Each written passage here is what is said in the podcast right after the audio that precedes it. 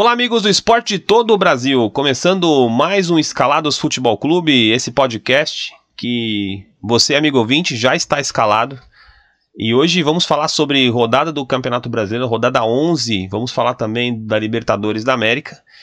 Falamos, vamos falar um pouco da rodada passada e o que esperar dessa rodada. E também, hoje nós temos uma estreia aqui, o estreia do Raiz Feminina, Raiz Feminina, que é um quadro, que é um canal lá do YouTube, do meu amigo Reginaldo Lopes, que trouxe aqui para o Escalados Futebol Clube. Vamos ter esse espaço aí para as mulheres no futebol. Mas antes do amigo ouvinte, eu preciso escalar os meus atletas, os meus, os meus comentaristas. Eu vou até, vou até colocar uma vinheta de som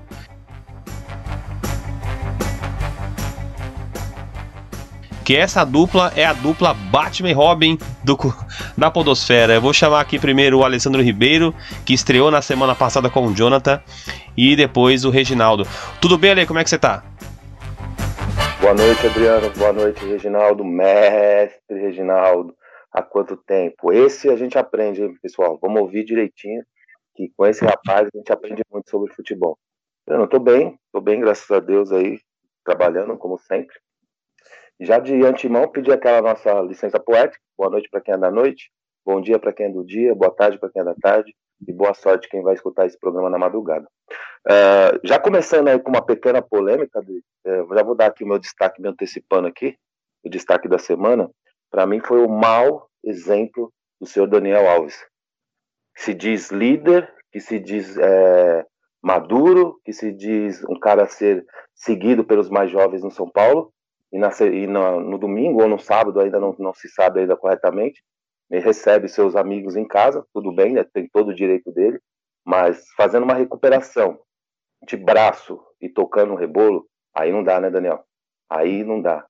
Seja exemplo, se você gosta de dizer que você é exemplo, veja o exemplo de, de Dom Diego Lugano, jogando com o nariz quebrado, com a camisa sangrando, que virou uma das camisas mais vendidas aí pela torcida, Seja exemplo de Rogério Ceni, se jogou machucado muitas vezes, tornozelo, joelho.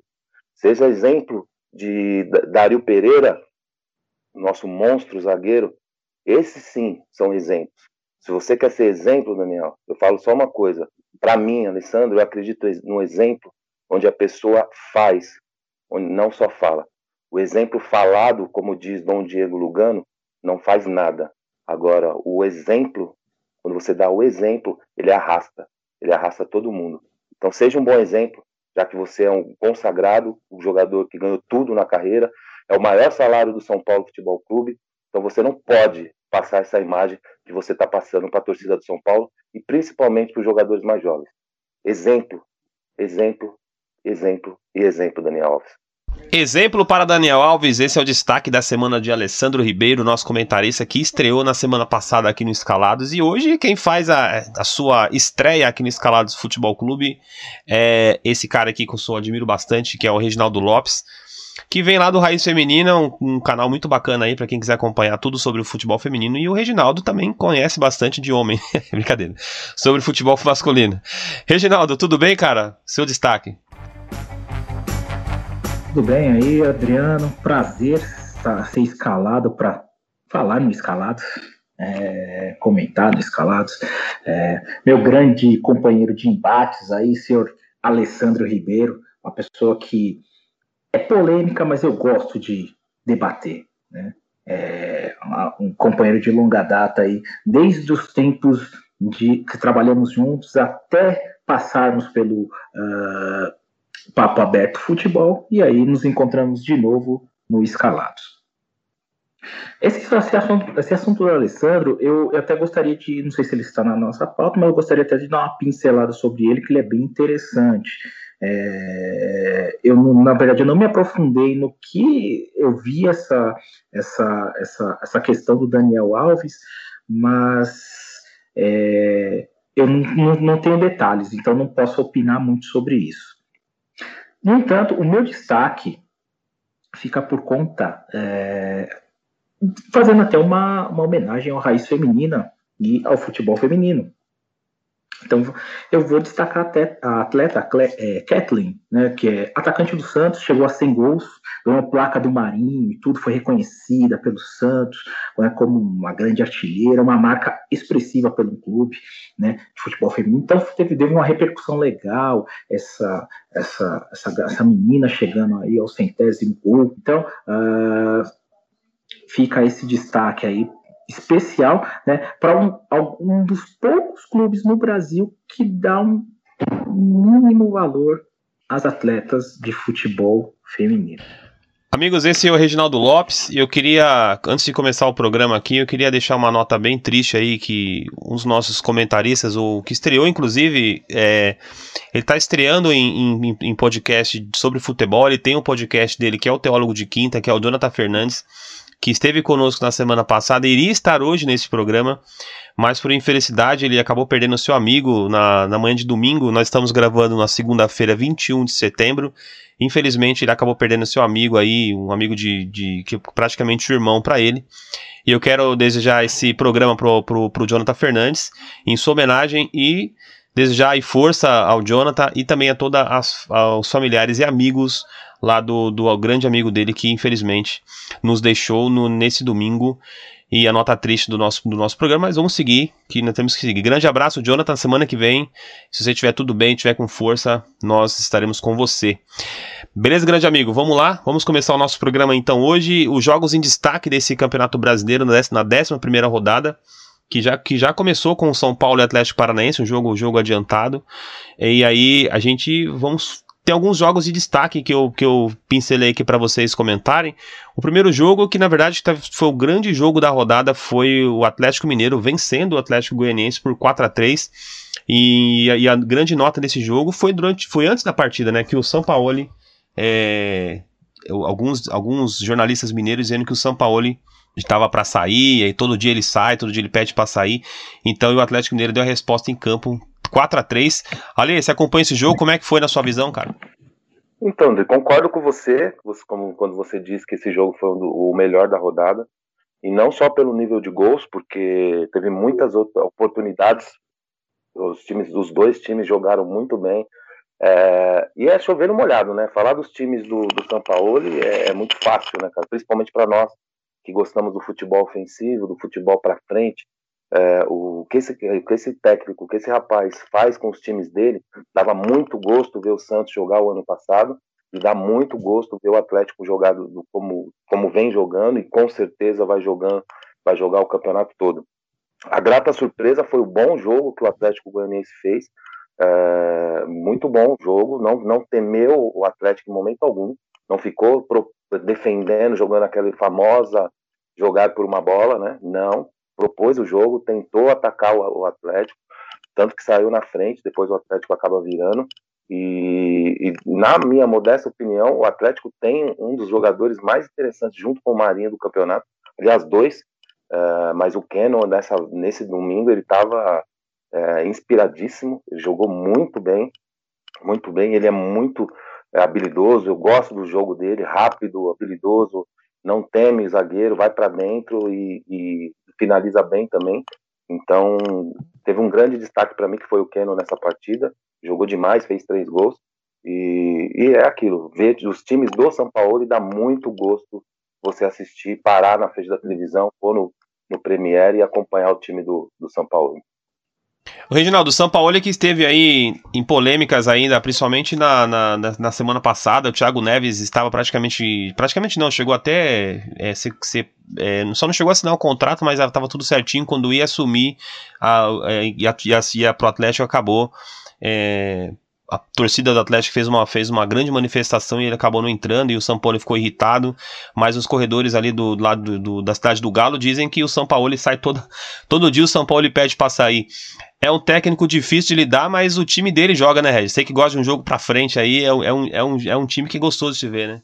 Ah, verdade. Ele, é, ele sabe posicionar o, os jogadores. Não, ele tem um repertório completo. Ele consegue é, é, passar a ideia tática, ele consegue fazer com que os jogadores executem bem, então ele tem o um vestiário na mão, isso é um fato, ele, ele consegue a, a, colocar as ideias dele muito claramente, Né? E, e, e assim, é, é, é, é, um dos poucos técnicos fora da curva. Eu, particularmente, assim, a pessoa dele não me parece ser muito agradável. Eu acho que se a gente fosse apresentado, a gente não bateria, não bateria muito bem, porque ele é uma, parece ser uma pessoa muito difícil de lidar. E isso se mostrou no Santos, embora o presidente do Santos não era lá aquelas coisas, e no Atlético também está é, tá se mostrando isso. Mas a capacidade que ele tem é inegável. Né? Ele sai de um 3-5-2, vai para um 4-3-3, consegue é, é, com dois pontas ali é, é enfiados aí, a, fala tal, tal, da profundidade, né? Faz os laterais ultrapassarem e os meio, o meio campo fechar junto. Então ele ataca mais ou menos com 7, 8 jogadores, né? Os zagueiros dele ficam ali no meio campo. Então um time muito compacto. Se a isso, o Atlético ele tem jogadores não craques, mas bons jogadores, como o Keno, bem citado aí pelo senhor Ale, que está oscilando entre jogos bons, jogos medianos e um jogo muito bom que foi esse. Mas pelo que a gente viu no Palmeiras, ele é um, ele é um jogador é, que faz a diferença. Então, acredito que ele voltando àquele ritmo que ele estava no Palmeiras vai ajudar muito mais aí o Atlético, que tem uma equipe que briga na parte de cima, principalmente por conta do técnico. Olha aí, o Atlético Mineiro agora que é líder do Campeonato Brasileiro, em 10 jogos tem 21 pontos, tem um jogo a menos, inclusive, aí, em relação ao Internacional, a Santos, a Fortaleza, por exemplo, que tem 11 jogos. O, o Atlético Mineiro conseguiu assumir a ponta, porque o, daqui a pouco vamos falar sobre o Rogério, e o Atlético conseguiu assumir a ponta porque o Fortaleza venceu o, Atlético, venceu o Inter. É, você acha que esse time do São Paulo ele vai ter fôlego até o final para chegar mesmo? Porque é, ele perde jogos muito fáceis, é, assim, ele, por exemplo, contra o São Paulo, por exemplo, o Atlético Mineiro se livrou de perder. São Paulo teve chance de ganhar o Atlético Mineiro ali lá, lá, no Mineirão. E aí eu vejo que o Atlético Mineiro acho que não vai ter tanta força assim para chegar, para brigar até o fim. Você acha que ele chega até o final com, com briga de título? Com certeza, Ben. com certeza. A gente tinha essa dúvida também uh, quando ele estava com um elenco bem inferior a esse do Atlético, que era o Santos do ano passado. E a gente viu o que, que ele fez, chegou à vice-liderança, é, só não bateu campeão pela extraordinária campanha que o Flamengo do Jorge Jesus fez no ano passado. Mas o ano passado, se a gente puxar aqui na memória, a gente conversou várias vezes, nós três mesmo, debatemos várias vezes o Santos do São Paulo, que é, que ele tirava leite de pedra, o que ele estava fazendo com esse time, como é que esse time jogava tão bem daquele jeito, sendo que não tinha peças para aquilo. Uh, de repente o Solteudo resolveu, o Sanches resolveu, e o Sacha começaram a jogar muito bem. E a gente, todo o programa citava como, será que vai ter força? Será que vai ter força? Será que vai ter força? E bateu segundo, na segunda posição, vice-campeão. É, e esse ano eu vejo o Atlético com grandes chances, muito grandes chances de ser campeão. Porque tá com um bom time, tá com um elenco já muito bom. É, o CEO, o vice-presidente, enfim, o que, que ele é, esse cara, ele está injetando muito dinheiro no Atlético, que é o homem mais rico lá de Minas. Ele está injetando muito dinheiro no Atlético, ele está comprando jogadores e, e colocando no Atlético sem o Atlético pagar um real. Tá, ele que está dando a arena para o Atlético, que inclusive vai ficar lindíssima. Já vi a maquete, não sei se vocês tiveram a oportunidade. A, a, maquete, a maquete do estádio do Atlético ficou muito bonita, já está sendo construída. É, o Atlético está crescendo muito graças à ajuda desse rapaz também, desse senhor. E, mas eu acredito sim, Dri, respondendo a sua pergunta, eu acredito, digo, digo mais, é um fortíssimo candidato a ser campeão esse ano.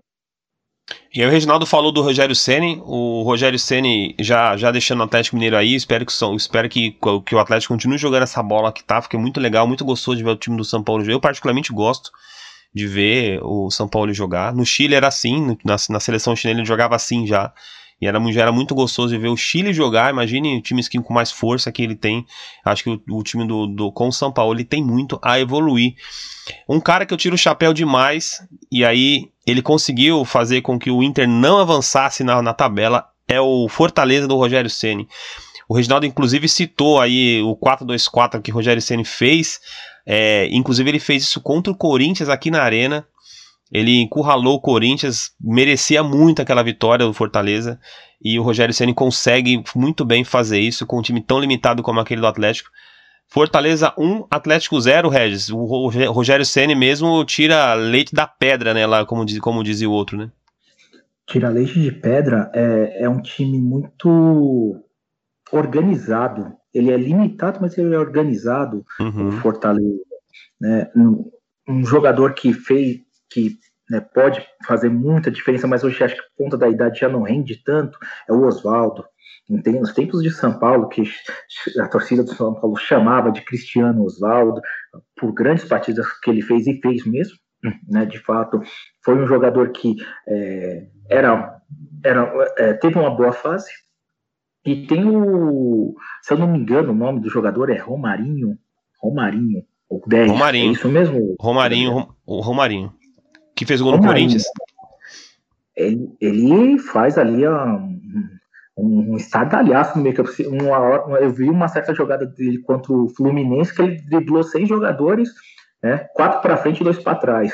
Né? Então é um jogador ali que é bem interessante se ver. Ele é, é, é liso, é agudo, vai para cima. Né? Então uh, junta-se com a ousadia do técnico. Né? e, e, e, o que eu acho muito interessante é que é um técnico muito consciente. Ele não coloca quatro atacantes, ele coloca o time para frente com uma intensidade, né? Não, não é troca de passes como o, o, o São Paulo de Fernando Diniz, não, não nem do São Paulo, mas é um time que ele é muito é, agudo, ele, ele, ele, ele martela o, o time, né? De, o, agride mesmo. E, e, e, aqueles atacantes eles não ficam ali fazendo números na área. De fato, eles têm funções né? O, o, o, o Wellington Paulista está na fase maravilhosa, fazendo gol até de bunda. Então, é, é, é isso que dá, que, que, dá um gosto de ver o, o, o Fortaleza jogar. Ainda o Rogério Ceni diz: falta duas, duas peças para o Fortaleza ficar no meio da tabela. Mas talvez, talvez, né, é, com, pouco, com, com pouco. De repente eles conseguem até beliscar uma vaga na Libertadores. Na Sul-Americana, tenho certeza que vai na, na, na, na Libertadores é bem possível. Ano passado ficou por pouco.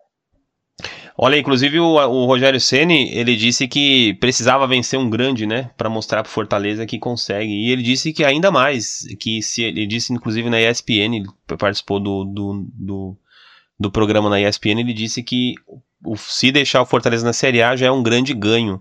Rogério Ceni que é um grande nome, para mim acho que hoje é o maior técnico do Brasil, nome brasileiro, né? Porque a gente tem hoje técnicos estrangeiros aqui fazendo sucesso, mas técnico brasileiro, Rogério Ceni não tem para ninguém.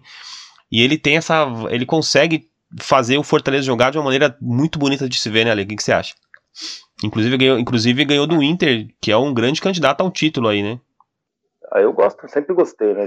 Só achei que ele começou antes do tempo no São Paulo, teria que ter feito o que está fazendo agora trabalhar num time um pouco menor, expressivamente na, nacional, nacionalmente falando, né?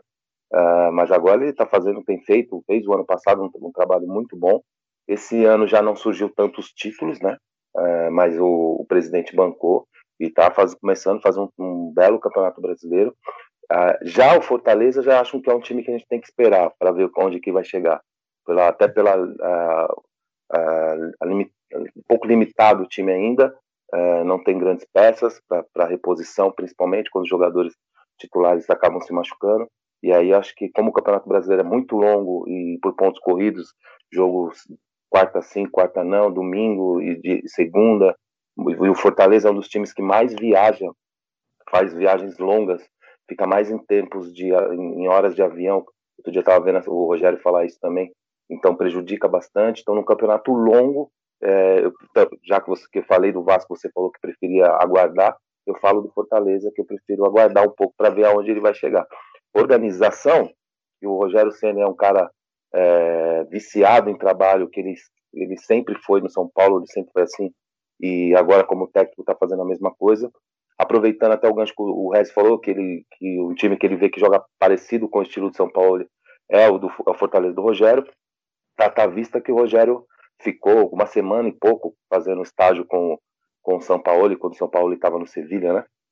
E foi no Sevilha? Foi no, foi no Sevilha. Sevilha, né? Sevilha. É, é. E fez o estágio lá, falou que aprendeu muito com o São Paulo, então tem também essa linha.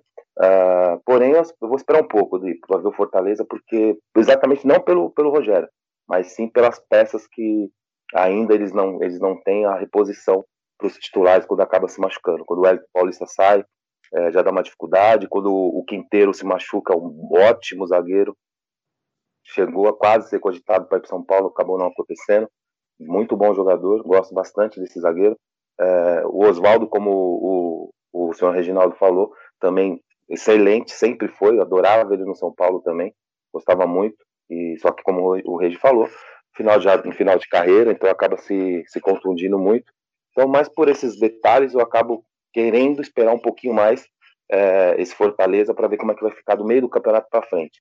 É, grande chance de bater uma, uma, uma Sul-Americana, mas Libertadores é, acho um pouco mais difícil, dependendo, né? Se algum brasileiro ganhar a Libertadores e, e ganhar o, a Sul-Americana, aí abre quase 20 vagas para ir para a Libertadores, aí é capaz. Agora, se tudo ocorrer direitinho, só cinco vagas no brasileiro, aí eu acho mais difícil para o Fortaleza acabar chegando na Libertadores. Olha, e, e, aí a gente. Eu vou, vou, vou, vou colocar um pouco de, de, de pimenta nessa discussão aqui do Rogério, porque é, eu, vejo, eu vejo o Rogério sendo, por exemplo, um técnico muito para cima e muito avançado. É, como falei, eu acho o técnico hoje no Brasil, no Brasil não tem ninguém melhor que o Rogério, eu acho, minha opinião. Você acha que você acha que com esse time que o Diniz coloca, que a gente inclusive elogiou bastante o Diniz aqui na semana passada, você acha que com esse time que o Rogério tem, o São Paulo tem, na mão do Rogério, você acha que ele fazia milagre? Nossa, Adrice, esse é o tipo de coisa que eu, quando vou comentar agora futebol, não gosto muito de fazer, que é adivinhação, né, cara? É, saber como um elenco se agiria com o Rogério, a gente não sabe, né? Porque o Rogério, quando tá no São Paulo, ele é o grande ídolo do São Paulo para a grande maioria. Para mim não é, mas para a grande maioria é ele. Rogério Senna é o maior ídolo do São Paulo. E eu não sei se ele não teria dificuldades aí num relacionamento com o Daniel Alves, com um cobrão desse assim, entendeu? Data visto o que aconteceu no Cruzeiro, né? Ele chegou com o peso de ídolo dele, que ele, é, que ele era como atleta, porém como técnico ele ainda não é.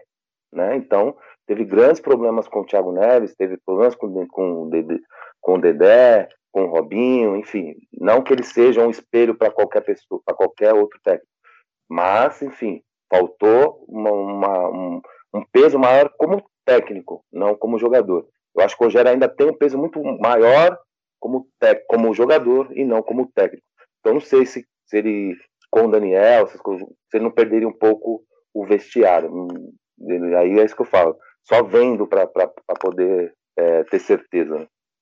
O Red, você que é um grande crítico aí do Diniz, você que é um grande crítico do Diniz, inclusive você acha que o Diniz é, é, é não é um técnico ideal para São Paulo, você sempre falou isso, nunca gostou do Diniz.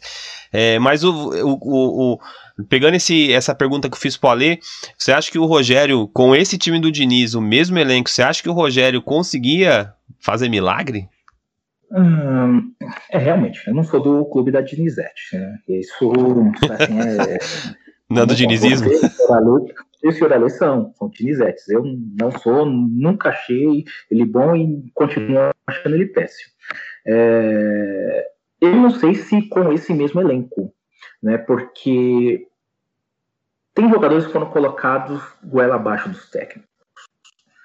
Vamos pegar uma, uma, uma grande referência aí, um grande exemplo. Alexandre Pato, que eu sou, eu gosto muito do jogador e de como ele se porta é, em relação ao clube, mas não no campo. No campo, ele sempre foi um jogador que ficou muito deslocado. Isso com o Cuca, que eu considero um excelente técnico. Né? É, vi uma partida com, é, que ele jogou com o Cuca, se, não, se não me falha a memória, foi contra o Goiás, ele jogou de uma maneira que o Luciano está jogando. Né? É, e com o Diniz ele não, não, teve esse acerto também. Não, teve com o Cuca e não teve com o Diniz. É, mas foi um jogador que não usou essa é, aquela coisa, é, aquele, todo aquele prestígio que ele tem e o seu contrato para conseguir se dar bem sobre o clube. O clube. Ele não fez isso. Né? Então, é um jogador que, no meu conceito, ele sobe. Porque ele de fato jogou porque ele queria jogar no clube, não porque ele queria dinheiro. Né? Uh, com o que foi investido no São Paulo, se, se o Rogério Ceni treinasse o São Paulo, aí sim Aí eu concordo. Aí faria alguma coisa melhor, que seriam jogadores com as. Não necessariamente que ele prefira, mas com as características, é, características dele. Né? O grande problema do Diniz ele não abrir mão das convicções. Ele é um técnico que não provou nada. Ele não provou absolutamente nada. Se você pega a carreira dele, você vê. O melhor aproveitamento que ele teve foi com o Aldax, 59%. Então, para mim, é um técnico que não provou nada. Ele tem uma ideia de jogo que é até interessante. Eu não vou falar para você que não é. Tantos que tem jogos que aparece isso. Mas a concretização desse, desse plano não acontece. Não existe, um, existe um, um, uma ideia legal, mas não existe os, os, os, uh, os seus passos para que se concretize. Né? É, eu vi várias vezes ele colocando quatro atacantes para simplesmente jogar no chuveirinho. Chuveirinho hoje eu não vi, nunca mais eu vi funcionar. Né? Então eu acho que é um pouco ultrapassado. Né? Então eu acho que ele tem que começar a abrir mão um pouco das suas convicções, jogar mais simples introduzindo suas ideias devagar. Para mim, o Diniz ele tem um grande problema de fazer os jogadores entender o que ele quer. Ou ele não sabe o que quer. Porque o time sai um toque de bola, ok. Essa característica não mudou, nunca. Né? Mas a, a forma com que se concretiza e a forma que o São Paulo perde de gols né, é uma coisa assim absurda. Então, eu não posso. Se, se muda-se os jogadores e continua da mesma forma, não pode ser interesse, desinteresse de todo mundo. Achar que somos. Como que é? Dinizete, ele falou? Dinizete. Dinizete. Ele tá de brincadeira, né? E nós somos Dinizete. A gente gosta do futebol arte, só isso. Eu não sou pago para defender o Diniz, eu não, não, eu não sou amigo do Diniz, nem o conheço. Admiro o trabalho dele. Admiro o trabalho dele. Agora, se for para falar de provar, aí a gente está sendo um pouco incoerente, porque a gente está elogiando demais o Rogério Senna como técnico e ele ainda não fez nada. Que, que ele fez? Um bom trabalho no Fortaleza? No São Paulo foi mal. E foi pro Cruzeiro também foi mal. Não vamos vai passar a mão na cabeça dele? Foi mal. Foi mal. Se ele perdeu o vestiário, se ele chegou falando como não deveria falar na, né, perante as lideranças do grupo, se ele não conseguiu implementar o trabalho dele, foi mal. Foi mal. Eu, como presidente de uma empresa, apresentou um mau resultado, mando embora. Então a gente não pode ser é, o, o 880. Eu defendo o Rogério, porque aí a gente acaba confundindo com o ídolo Rogério e esquece de analisar ele como técnico. Como técnico, beleza, eu vou analisar ele. Ele foi campeão lá no Fortaleza e o que mais? Quando foi para o Cruzeiro, não ganhou nada. Quando foi para São Paulo, também não ganhou nada. Só vinha com números, com números, com números, e futebol dentro de campo eu não vi. Eu não vi. Tá certo? O Leco desmanchou o time dele? Desmanchou. Ele estava tentando montar um outro time? Tava. Porém, perdeu o vestiário, perdeu até a confiança do presidente e foi mandado embora. Então, é isso que eu falo. Quando eu vou analisar o Rogério, cara, eu, todo mundo sabe, eu sou São Paulino, não tenho, não tenho como esconder isso de ninguém. Agora, quando eu vou analisar o Rogério Ceni, eu não analiso ele como o Rogério Ceni, ídolo do São Paulo da maioria. Minha não. Meu ídolo é o Zete. O Rogério, para mim, nem o melhor goleiro de todos os tempos do São Paulo foi. Mas, enfim, é, quando eu vou fazer uma análise de Rogério Senna, eu analiso ele como técnico. Eu esqueço que ele já jogou no São Paulo, que ele é o líder de número de partidas, goleiro artilheiro, caramba, quatro. Eu lembro, eu analiso ele como treinador. E como treinador, tanto é que ele já perdeu três vezes pro Diniz. Então, se ele era tão bom assim, ele deveria ter ganhado do Diniz alguma vez. Só no São Paulo ele já perdeu três vezes pro Diniz. Inclusive perdeu recentemente. Então, assim, vamos com calma. O Rogério, se o Diniz também tem que provar, e tem que provar mesmo, e nisso o seu Reginaldo está certo, ele tem que provar, ele tem que aprender a hora de, de abrir mão das convicções dele. Eu acho que ele já começou quando ele afasta a Arboleda e o Bruno Alves do time, quando ele banca o Gabriel Sara, eu acho que ele já está mudando um pouco os conceitos dele, mas também se ele deixar de né, literalmente de fazer e seguir os conselhos, as coisas que ele acredita, aí ele não vai ser mais o, o, o Diniz, talvez seja o grande e é, maravilhoso, é, talvez o seu Reginaldo queira que ele se torne o Felipão, que é o grande ídolo do seu Reginaldo. Não, eu, eu acho que assim, existe uma, uma, uma, uma, discrepância nesse argumento, porque o Rogério foi campeão da Série B com Fortaleza. Ele fez a melhor campanha de um técnico no clube. Como ele não provou nada, ele não ganhou uma, um título de Série C como o senhor Diniz em 10 anos de carreira. Foi o único título de Fernando Diniz. O título da Série C, né, do Campeonato Paulista A3. O único título. Então, eu acho sim, né, na minha ideia, um, um, um campeonato brasileiro da Série B vale mais do que um um, um, campeonato paulista Série A3. Um campeonato cearense vale mais. Então, assim, provar, provar que ele assim, eu, eu, eu, é, isso eu discordo do senhor Adriano, falar que ele é o melhor técnico do momento no Brasil. Eu não acho. Para mim, o melhor técnico do Brasil que já pro, provou é o Renato Gaúcho. O Renato Gaúcho não está numa boa fase, não. Mas pelo que ele fez no Grêmio durante esse período, para mim é o melhor técnico. E se você pega o Renato Gaúcho no começo de carreira, é um pavor, é uma coisa bizonha, mas ele aprendeu. Ele aprendeu, apanhou e aprendeu. Então, é, é, o Diniz, eu acho que ele, existe um, um, fetiche com ele que eu não consigo ver. Eu não consigo ver. Tá? É, acredito também que ele está vendo que ele tem que abrir mão de algumas coisas, né? Abriu sim. É, no São Paulo tem um grande problema, e acho que deve se falar no momento para os, em relação ao São Paulo. Né? É, ele mudou algumas coisas e ele tem muitos méritos, mas em outras coisas ele é um, um, um terror. Então eu acho que assim é, tem que, ele tem que rever, ele tem que se rever ali, né? E falando do Felipão, vou falar a mesma coisa que o Jonathan falou, muito bem falado no programa anterior. Ele joga para trás, ele é retranqueiro, ele é retranqueiro. Ele é o cara da, da empresa, né? O, cara, né? o, o, o chefe da empresa, pode ter certeza que está contente com o cara, com o currículo que ele está e que ele, os ganhos que ele teve. Porque foi um cara que pegou um time milionário e pelo menos fez campeão brasileiro. Né? Teve muitos técnicos passados pelo Palmeiras não conseguiram fazer isso. O Cuca, outro técnico ultrapassado pelo senhor, que está sendo, está ficando ultrapassado, segundo o senhor Alê, está ficando ultrapassado, também foi campeão brasileiro pelo Palmeiras. Né? Então, são caras que trazem resultado. Podem trazer o futebol mais bonito, mais exuberante, mas no mundo eu não consigo ver técnicos, tantos técnicos, tantos técnicos com essas ideias. Né? Se a gente for para fora, o técnico do Bayern, ele joga muito parecido com o que joga o que jogava o Flamengo do Jorge Jesus, muito parecido, né? Atacam em blocos, uma velocidade absurda, né? O... E os técnicos diferentes que eu vejo da, uh, de fora é Guardiola e o outro que é o virei muito fã, Galhardo. Esse não joga com velocidade, joga com inteligência. Então é isso.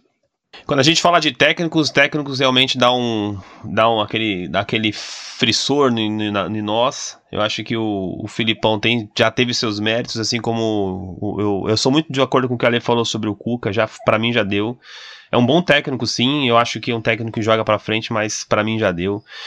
É um debate muito grande para a gente falar de técnicos, mas precisamos seguir o programa e, e vamos acalorar mais um pouquinho mais para frente é, essa rodada do, do, Brasileirão, rodada 11, que teve alguns jogos aí interessantes. O Corinthians venceu o Bahia, é, o Grêmio empatou com o Palmeiras em 1x1, o Curitiba venceu o Vasco de 1x0 e o Santos ele empatou com o Botafogo 0 x 0 foi um, Inclusive foi um jogo bem movimentado aí e o esporte ganhou do Fluminense. O, a classificação, os quatro primeiros colocados, o Atlético com 21, Inter com 20, São Paulo com 18 e o Palmeiras com 18 pontos. Os quatro últimos, Bragantino com 10, Botafogo com 10, Bahia com 9 e o Goiás com 8. E aí os brasileiros vão entrar em campo agora na Libertadores, nessa rodada 4 da Libertadores, rodada 4 que é muito decisiva para principalmente para São Paulo e Flamengo. Eu queria começar com a lei aí que São Paulo na semana passada nós acreditamos a vitória de São Paulo contra do, diante do River, não aconteceu. E, e o São Paulo agora tem um jogo importante contra a LDU como é que você acha que vai o São Paulo para esse jogo? Já inclusive o Daniel Alves que deu, deu mancada mesmo. Que, que, que, como é que você acha que vai o São Paulo essa partida? Então, Dri, o problema do jogo do São Paulo, cara, é principalmente a, a, altitude, né, cara? A altitude, a gente viu o que aconteceu com o Flamengo na, na semana passada, jogando nesse mesmo estádio. O, o Flamengo pregou no segundo tempo, e aí foi quando o time goleou, acabou goleando o, o time é, Flamengo, o time do Rio, né, o Flamengo, daquela forma. É, eu, tenho, eu, tenho, bastante preocupação em relação à altitude. O time da LDU é bom, mas o São Paulo mostrou que é melhor no Morumbi, onde dominou completamente as ações e mostrou que é muito superior ao time. Porém, quando você joga nessa, nessa altitude, que na minha modesta opinião deveria ser proibido pela FIFA, porque isso é uma, uma clara vantagem para o time que está jogando, que é da casa. Então, para mim, tinha que ser proibido isso, ou sei lá, bolado alguma coisa de diminuir essa altitude. mas é, o time da LDU leva grande vantagem por causa dessa altitude. É, eu acho que o time de São Paulo ainda está confiante, é, não jogou uma boa partida contra o River, como a gente pensava que fosse jogar, é, acabou não apresentando um bom futebol. O meu palpite era 2 a 1 já adivinhando que, que o jogo ia ser bem complicado, até porque é, uma das poucas que eu, coisas que eu concordo com o seu, com o seu Reginaldo, que o Galhardo é um dos melhores técnicos hoje em atualidade no mundo, se não, se não precisa nem falar da, na, só na Sul-Americana, ele é muito bom esse cara, muito bom. Para mim, técnico bom é assim, desmonta o time, ele monta outro, desmonta o time, ele monta outro, desmonta o time, ele monta outro. Os caras vendem os principais jogadores do River, ele vai lá, pincela outro e coloca no lugar e o cara joga mais ou ainda melhor do que o time que do, do que o titular que acabou saindo.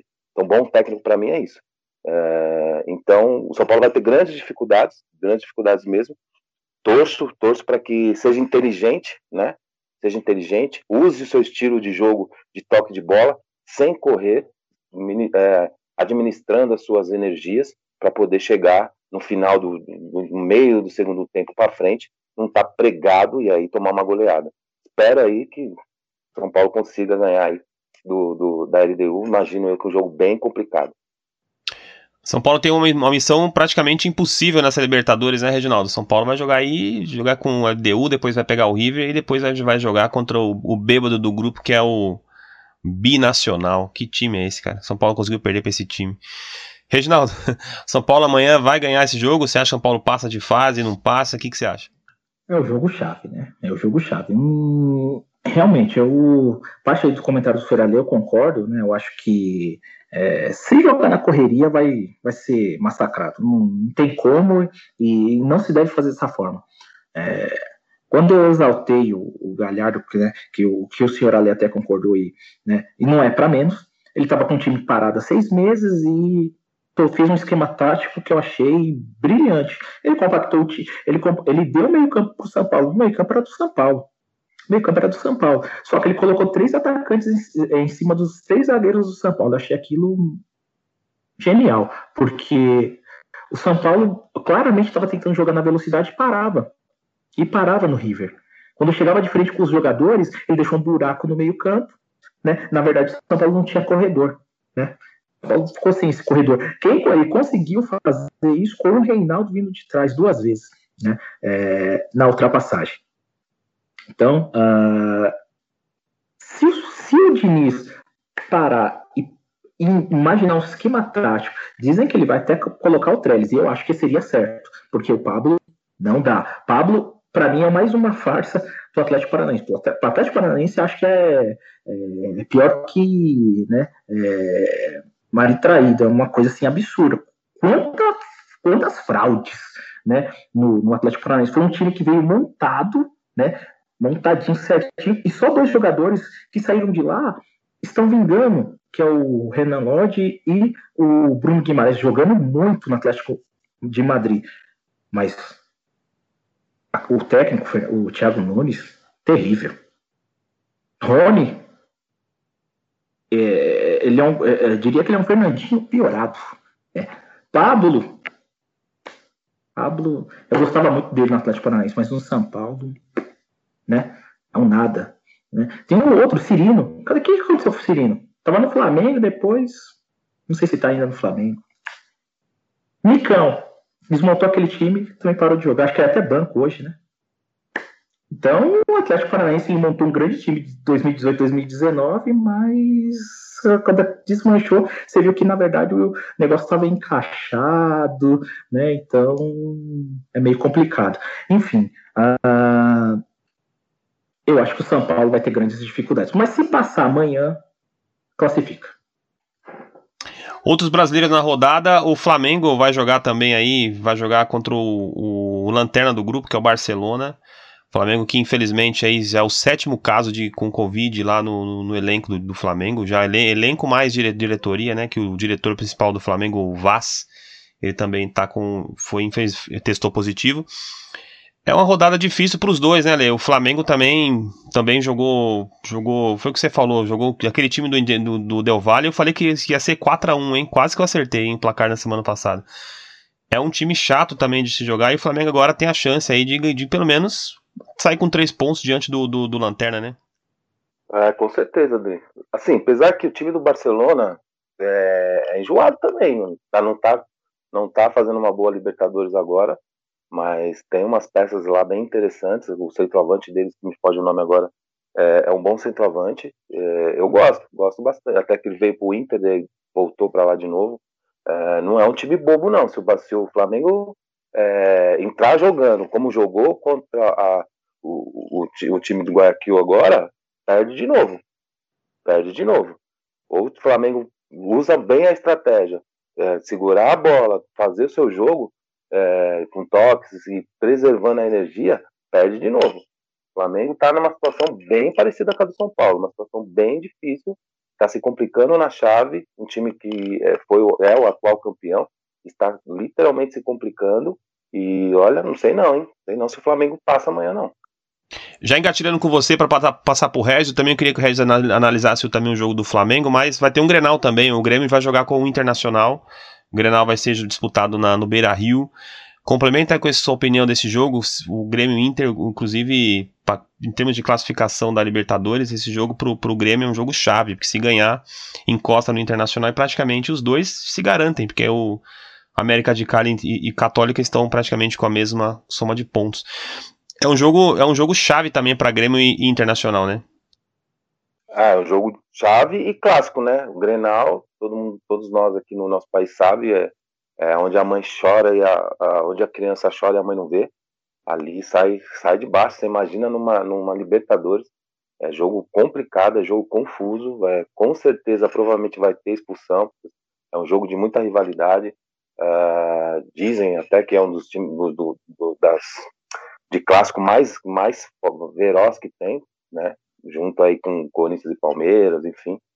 Uh, mas eu acredito que o Inter hoje é superior.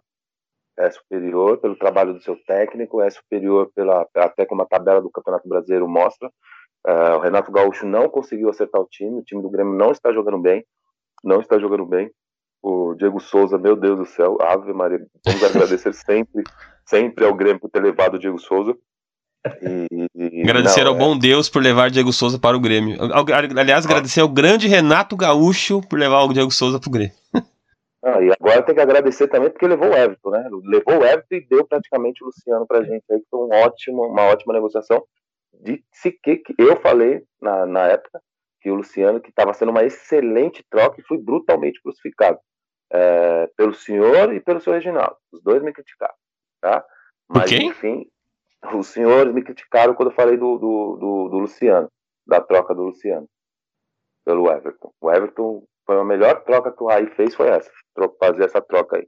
Mas enfim, voltando ao jogo, voltando ao jogo, é, provavelmente vai ser um jogo de briga, vai ter, vai ter que ter um hábito de pulso, porque os, os jogos no, no gauchão ou no brasileiro já são jogos pegados, de muita rivalidade, você imagina numa Libertadores é um jogo bem interessante que eu pretendo acompanhar em loco. Senhor Reginaldo, Flamengo vai jogar com o lanterna do grupo, que é o Barcelona. Não é o Barcelona do Messi, é o Barcelona de Guayaquil. Inclusive o Ronaldinho Gaúcho jogou nesse time, hein?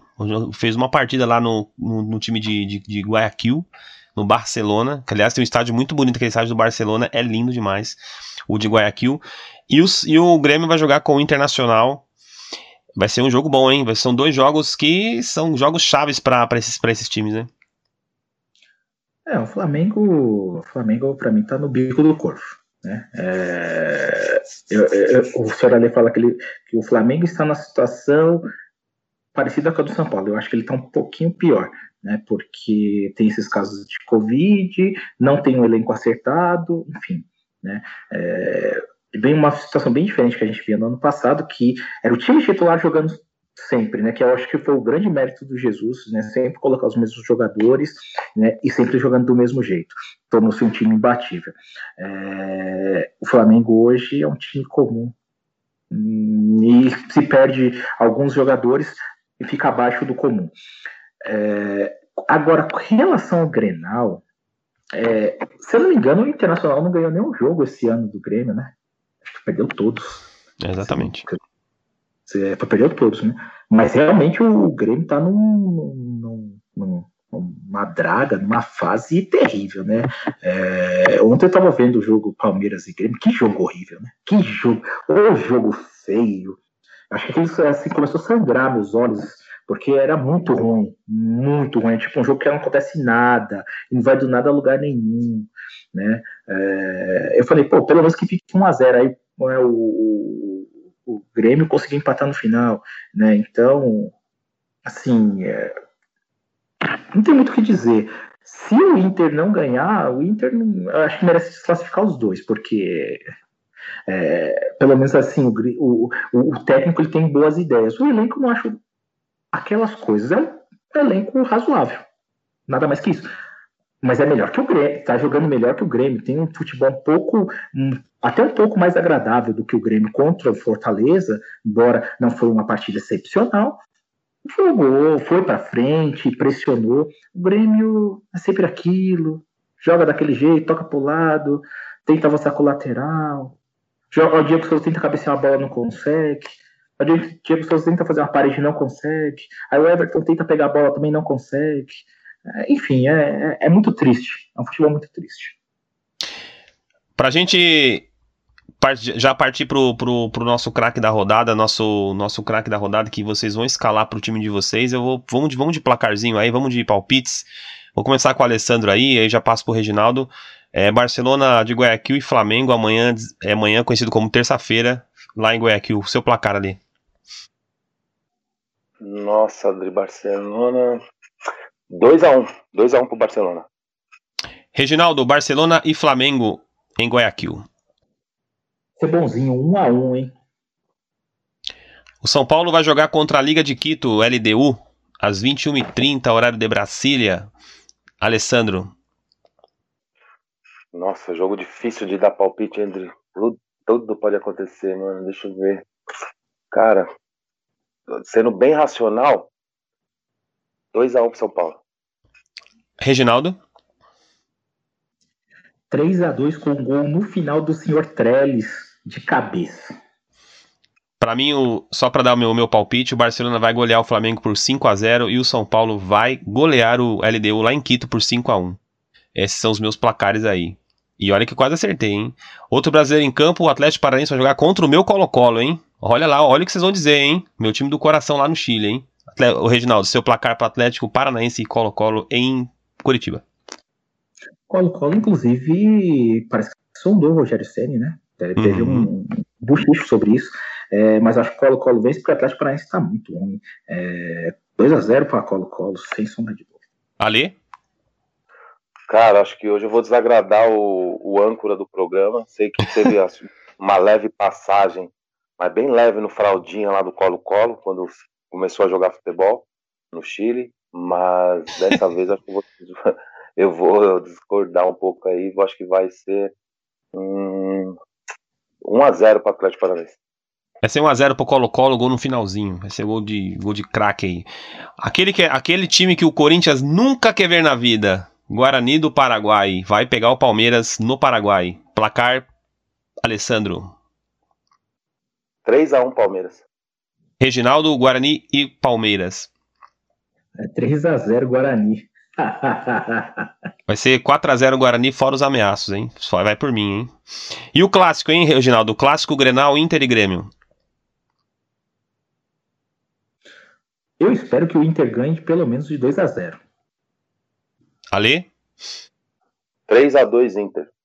3 x 2 Inter também, vai ser um jogão, hein? Vou, vou, vou com ali. E para finalizar, o Santos vai jogar contra o Lanterninha lá, o Del, Delfim. Delfim acho que é da Venezuela, eu acho que deve ser. Tem nome, nome de golfinho.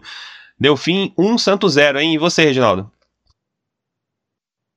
Rapaz, eu nem sei que. Eu nunca vi esse time jogar, mas, pô, Santos vai ganhar no mínimo de 2 a 0 né? Ali? 3 a 1 Santos. É, esses são os palpites. Vamos ver na próxima rodada em quem é quem que acertou. Vamos ver quem acertou na, na próxima rodada e vamos trazer aqui para você, ouvinte, ver quem dos dois aí, quem dos três, né? Porque eu também palpitei aqui e vamos ver quem vai vencer. Vamos para a vinheta aí do nosso craque da rodada. Vamos ver quem Alessandro e Reginaldo vão colocar na prancheta deles. Roda a vinheta aí.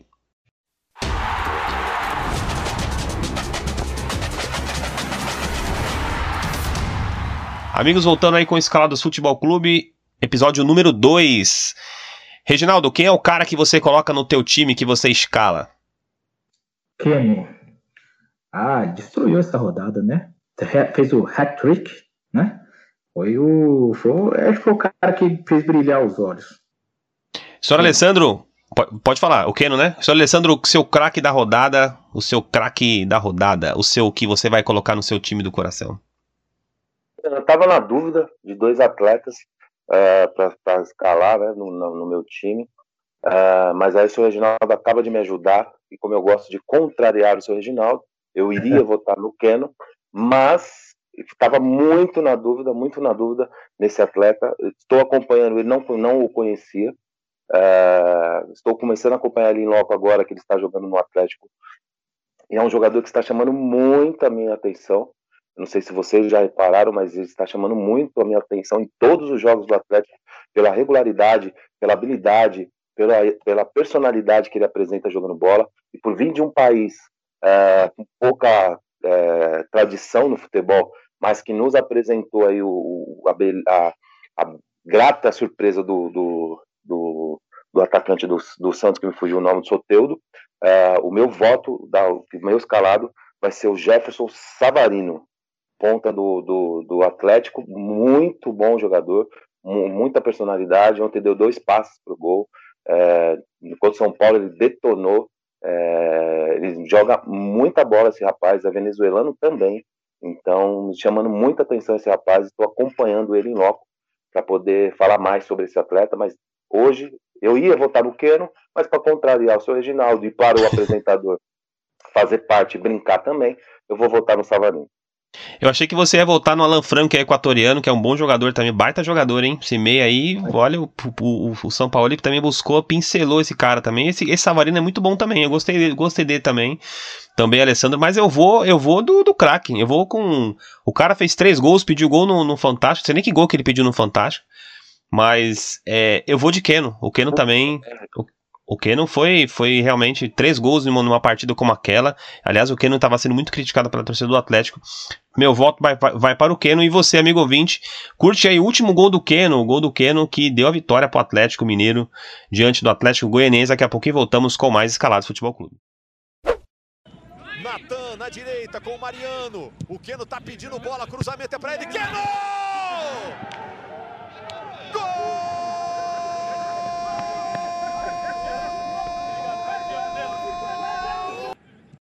Amigos, voltamos com Escalados Futebol Clube. Esse foi o gol de Keno. Keno que fez o gol da vitória diante do Atlético Goianiense. Foi, foi 4 a 3 e foi o craque da rodada, o craque escalado aqui para os nossos comentaristas. Eu só eu só ajudei ali na escalação, porque o capitão tem que dar aquela ajudinha.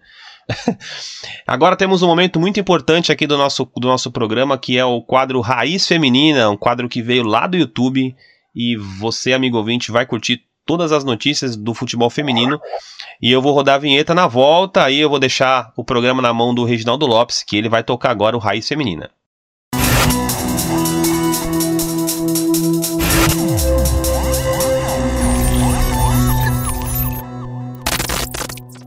Salve galera! Uh, vamos lá. Tem alguns assuntos que eu gostaria de apresentar em relação, é, relacionado ao futebol feminino. Primeiro, vamos saber da classificação. Né? O Alessandro já tinha falado isso na, uh, no programa passado do Escalados, mas só vamos fazer uma confirmação aqui do, da, da classificação do, do, eh, do, Brasileirão.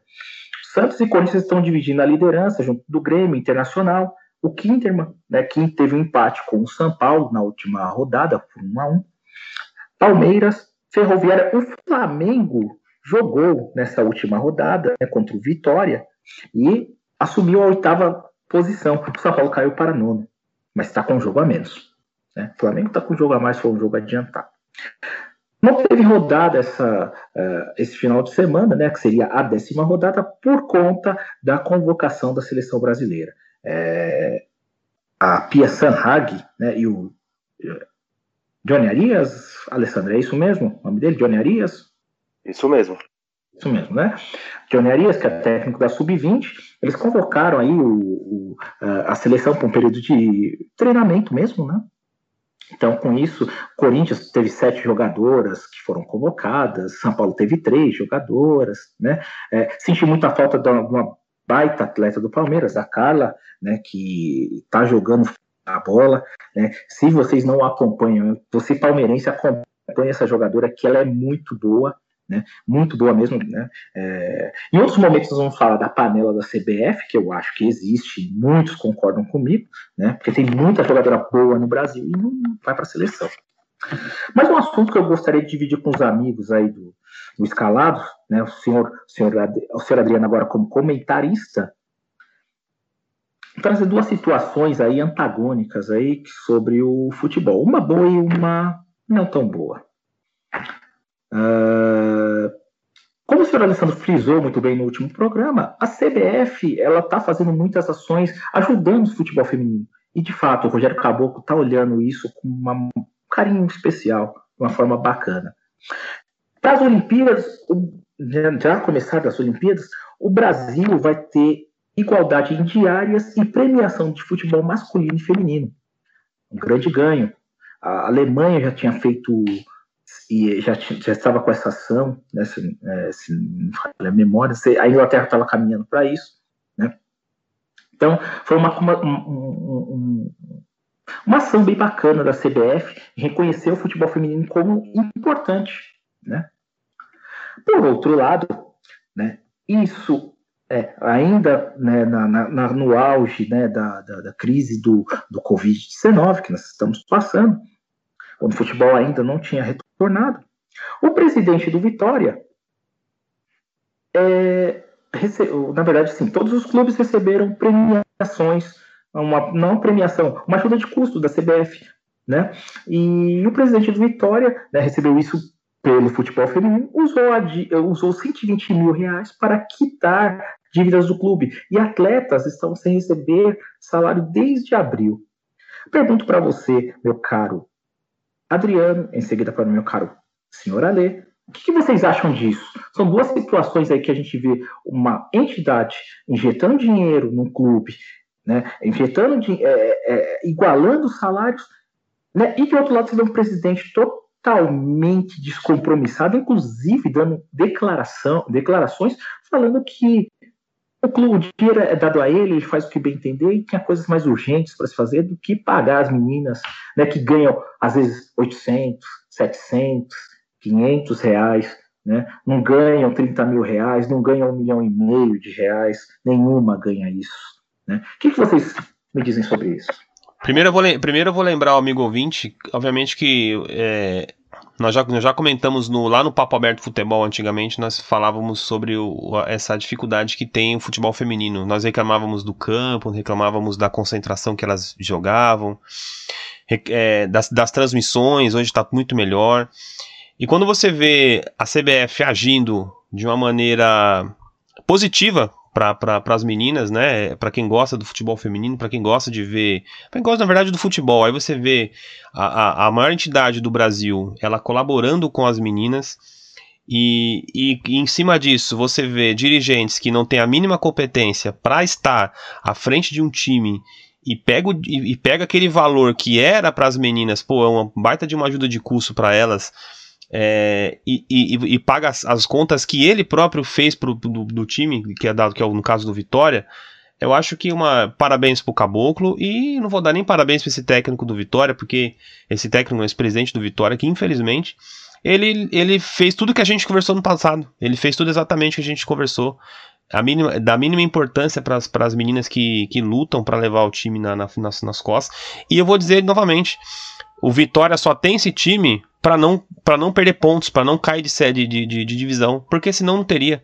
Então ainda muitos dirigentes estão com pensamento arcaico, pensamento, pensamento antigo, de que ah, vou, vou colocar, vou, vou botar as meninas para jogar só para não, não, não perder meus pontos e não cair de divisão, que essa, esse é o pensamento desses caras aí. E a, essa intenção que o Caboclo, Caboclo fez foi muito boa e, isso, e acho que tem que se repetir mais vezes. Então, é, é, eu, fico, eu fico até meio, meio que nem o, o Jonathan ficou semana passada quando a gente entrou no, no tema do, do racismo. Eu fico meio nervoso quando eu entro no, no, no, no tema futebol feminino, ainda mais é, vendo um brincante como esse presidente do, do, do Vitória é, agir dessa forma. E além de agir desta forma, ainda vem a público, numa rádio baiana, dar uma entrevista infeliz como essa. Falar que ele tem outras prioridades, que o futebol feminino não é prioridade dele, a prioridade dele é pagar todos os débitos que ele está com o clube à falência. Ele, palavras dele, o Vitória está falido e ele está tentando evitar a falência do Vitória. E que o salário das minas será pago no momento exato. Qual que é o momento exato, meu querido? Qual? Na hora que estiver faltando comida na mesa das meninas? Falta na sua, tira o dinheiro da sua família, tira o dinheiro da sua comida, da comida dos seus filhos, para você é, pagar as dívidas do Vitória. Alguém clamou, alguém está pagando, alguém foi implorar para você ser presidente do Vitória. Se você aceitou ser presidente do Vitória é porque você achou que tinha competência para ajudar o clube do seu coração, né? o clube que você defende. Aí você vem a público fala, fazer uma declaração infeliz como essa, é, falando que as meninas vão receber no momento propício, que não é a prioridade do Vitória, que a prioridade do, do, dele é evitar que o Vitória venha à falência, desculpa. Eu acho que o senhor deveria ter vergonha e pedir demissão hoje. Renuncia. A deixa quem quer trabalhar, quem é do ramo, assumir o clube, você pode ter certeza. Se for uma cabeça nova, como é desse, desse Rogério Caboclo, que a gente defendeu, que eu falei muito bem dele quando a gente falou no, já lá no Papo Aberto Futebol, porque é um cara novo, não era aquela velharada que estava na CBF, cara novo, cabeça nova, ideias novas, entendeu? Então é isso que o futebol precisa, de gente séria e gente nova, com cabeça nova, para dar valor exatamente uh, ao que tem que ser feito, fazer uma administração correta, pagar todos os funcionários não só as meninas, mas todos os funcionários em dia, porque se você trabalhou, você tem que receber. Viu, seu presidente? Tira o seu dinheirinho e paga as suas coisas. Foi você que quis ser presidente, ninguém te chamou lá. É, já o. Só uma última informação aqui, complementando a informação do, do, do, do Reginaldo, é, o São Paulo, na realidade, está com sete né, jogadoras no, na seleção brasileira, são três no time profissional, no time principal, e quatro no time sub-17. Para você ver a seriedade de um, de um time grande o que faz quando se, se mete a, a, a fazer um time de futebol feminino. São Paulo hoje tem todas as categorias de base, o Sub-17 é totalmente dominante no Campeonato Paulista, teve três edições do Campeonato Paulista, São Paulo é tricampeão, então isso mostra a seriedade. Se teve uma das poucas coisas que o Leco Leleco fez, é, que você pode aplaudir, foi a seriedade como ele entregou o departamento feminino para o diretor, e, e, como foi tocado esse projeto do futebol feminino. São Paulo, daqui, tenho certeza, daqui uns dois, três anos vai ser imbatível, porque investe pesado na categoria de base, aonde tem que, que, que investir, e logo, logo, com certeza, São Paulo vai ser um, não só no, no, profissional masculino, mas também vai ser é, referência em venda de jogadoras, porque o trabalho feito na categoria de base do São Paulo, aí sim é um trabalho sério, um trabalho que é levado uh, no profissionalismo e não brincando de ser presidente como esse rapaz está fazendo quando ele vira e fala que o salário das meninas não é prioridade nesse momento. Pessoal, vamos falar sobre os próximos jogos. Queria que vocês palpitassem sobre os resultados dos clubes paulistas, né? É, sei que muitos não acompanham ainda o futebol feminino, então vamos falar sobre os clubes tradicionais que estão mais próximos de nós. São Paulo e Audax joga pela décima rodada na quarta-feira, às 15 horas, vai ter transmissão pela CBF TV. São Paulo e Audax. Ale, qual que vai ser o placar do jogo? Eu acho que esse jogo vai ser um jogo mais fácil para o São Paulo do que foi contra o Kinderman lá na, na, em Santa Catarina, né? Vai ser um jogo bem mais, bem mais é, fácil, porque o São Paulo foi lá na casa do Kinderman, é, quinto colocado, jogou de igual para igual, um jogo muito bom. É, o Audax, 14 colocado, quatro pontos só está é, começando agora a montar uma categoria de base feminina também, fazendo um trabalho um pouco mais sério, mas ainda está engatinhando. Uh, eu acho que São Paulo vai bem nesse jogo aí, acredito numa, numa goleada aí do tricolor de uns 4 a 1 Adriano? Olhando a classificação aqui do campeonato, vendo São Paulo com, com a quantidade de gols aqui superior ao do Aldax, é uns 8 a 0 amigo. Fácil. Uh, Iranduba e Corinthians. Adriano, Iranduba e Corinthians, o que, que você acha que vai dar esse jogo? 3 a 0 pro Timão. Ale? Corinthians 10 a 2. O time do Corinthians é muito forte, Reginaldo. O time do Corinthians é muito estruturado, uh, um, vem com um excelente trabalho aí com as meninas. Parabenizar, e eu que sou um crítico ferrenho do André Sanches, é, parabenizar pelo apoio que ele dá para o futebol feminino, pela liberdade que ele dá, pelo, pela estrutura que ele permite que as meninas têm.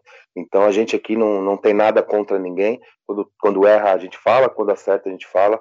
Então gostaria de fazer só esse AD aí, dar parabéns aí pro presidente do Corinthians, porque realmente tem um dos times, se não o time mais forte feminino hoje, um dos, com certeza, disparado. Então vai ser aí uns 10 a 2 aí só para ajudar o, o Iranduba endossando, o Corinthians tem um dos melhores times da América e olha, eu gostaria muito de ver um jogo com Wolfsburg versus Corinthians. Eu acho que o segundo melhor time do mundo contra o Corinthians. Gostaria bastante de ver. Vamos lá para o próximo jogo.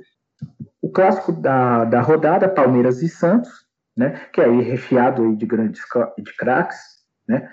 Pelo lado do Palmeiras, Carla Nunes, Bianca, Ari Borges, que veio do São Paulo, né? A Otília, que também está fazendo gol vindo do banco. Né?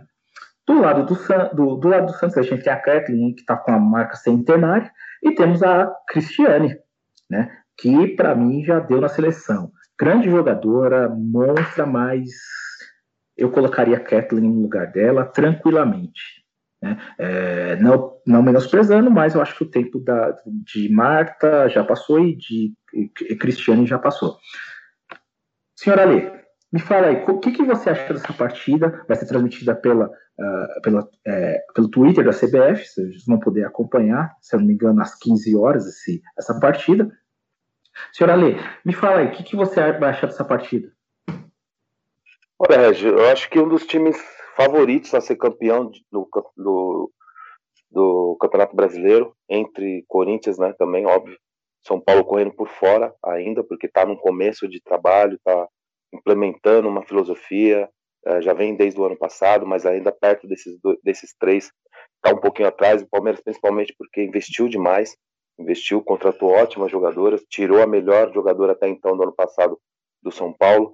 É, vai ser um jogo muito interessante de se ver. Com certeza, um jogo de muitos gols. Acredita aí nos, cara, 3 a 3 a 2 pro Santos. Adriano? Olhando a classificação das, das, dos dois times, o Santos liderando com 24 pontos e o Palmeiras com 17, eu vejo, eu, eu acho que o, e, pela, e pelo nome das meninas que o Reginaldo colocou, que são jogadoras são é, fora de série, eu vou estar no empate. Vou ficar nos 2 a 2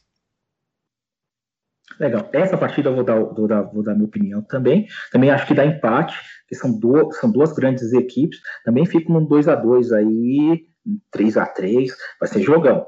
Vale a pena acompanhar. Vocês vão conseguir acompanhar lá pelo Raiz Feminina. Agora eu vou passar a bola de novo para o Adriano.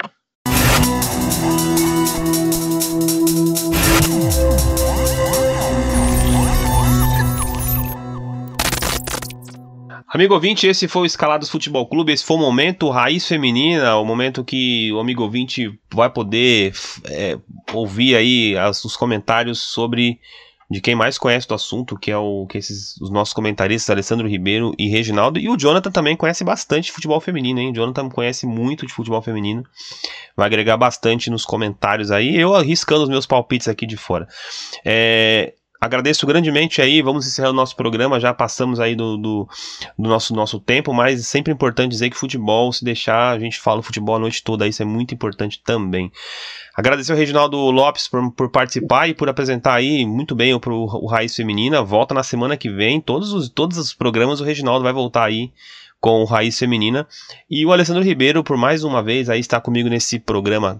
Grande abraço, Reginaldo, obrigado e suas considerações finais 30 segundos para o Reginaldo de consideração final e 30 segundos para o Alessandro Ribeiro. Satisfação voltar aí à bancada do, do Escalados. É, com esse quadro agora do, do, do, do Raiz Feminina, que eu já trabalho com isso há um ano e meio, então para mim é um ganho é, é, absurdo nessa classe que é tão desprezada.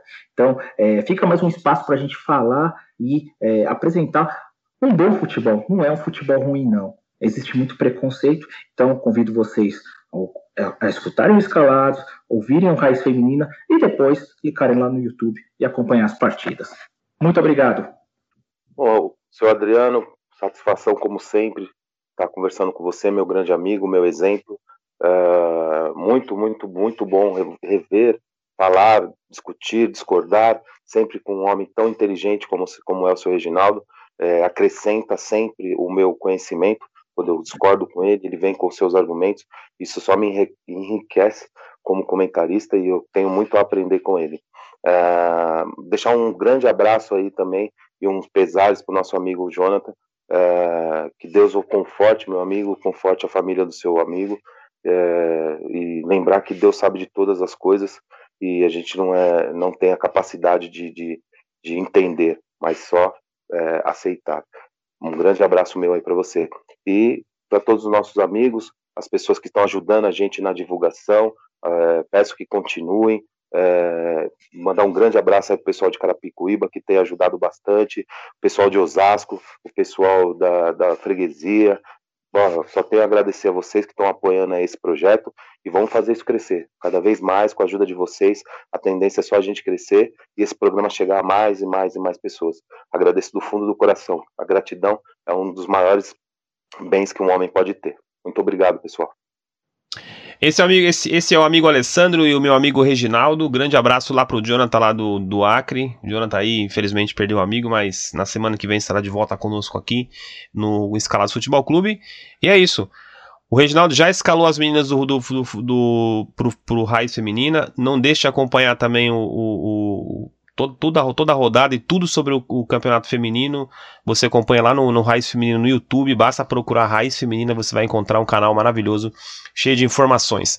Na próxima semana, então, o Escalados Futebol Clube escala você, amigo ouvinte, e escala os nossos comentaristas para comentar a rodada 12 do Campeonato Brasileiro e aí os palpites e os comentários para a rodada 5 da Libertadores e mais comentários sobre o mundo do futebol feminino.